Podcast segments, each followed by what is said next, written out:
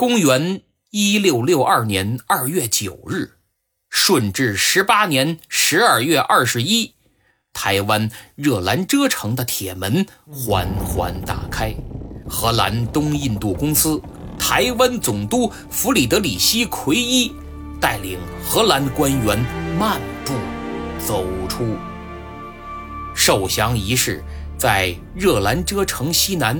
乌德勒之堡东北的开阔地举行，场地中央设有一块宽大的灰色帐幕，四面敞开，以便于观瞻。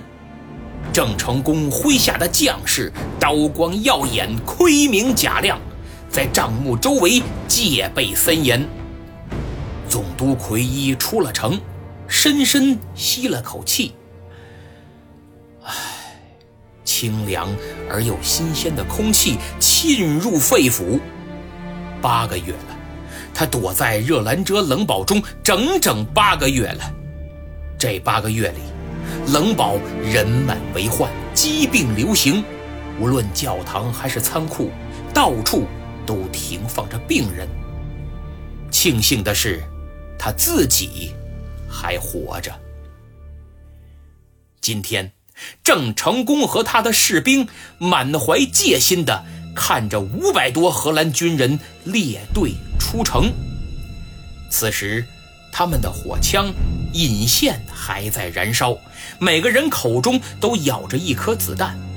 等到达约定位置后，荷兰人停下脚步，听从军官的号令，将嘴里的子弹塞进枪膛，朝天鸣枪。随后。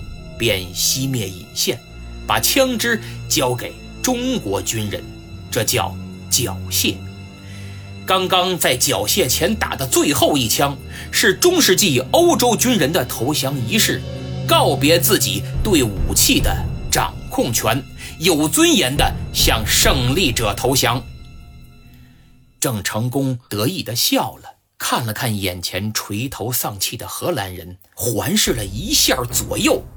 来人，在，鸣放礼炮，得令。大将马信转身走出帐外，紧跟着伸手向远处阵地挥了挥令旗，顿时礼炮响彻云霄，嘡嘡嘡嘡嘡嘡。荷兰人的脸色越来越难看了，心想：这时间怎么过得这么慢？其实早在八天前，也就是二月一日，投降书已经签订完毕。今天仅仅是搞个仪式，交接城堡钥匙。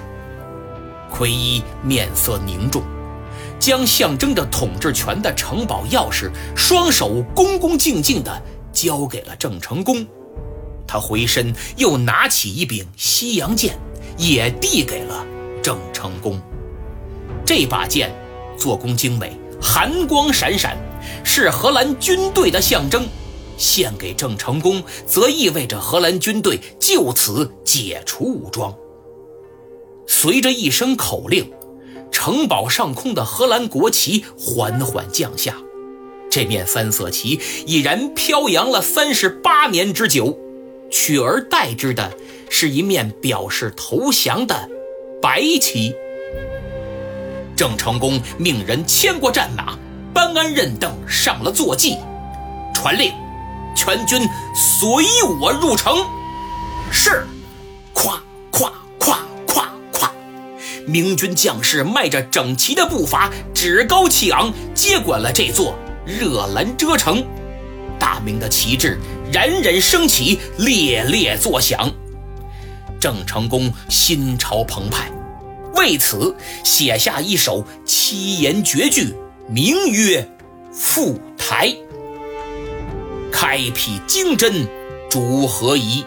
十年始刻复先机。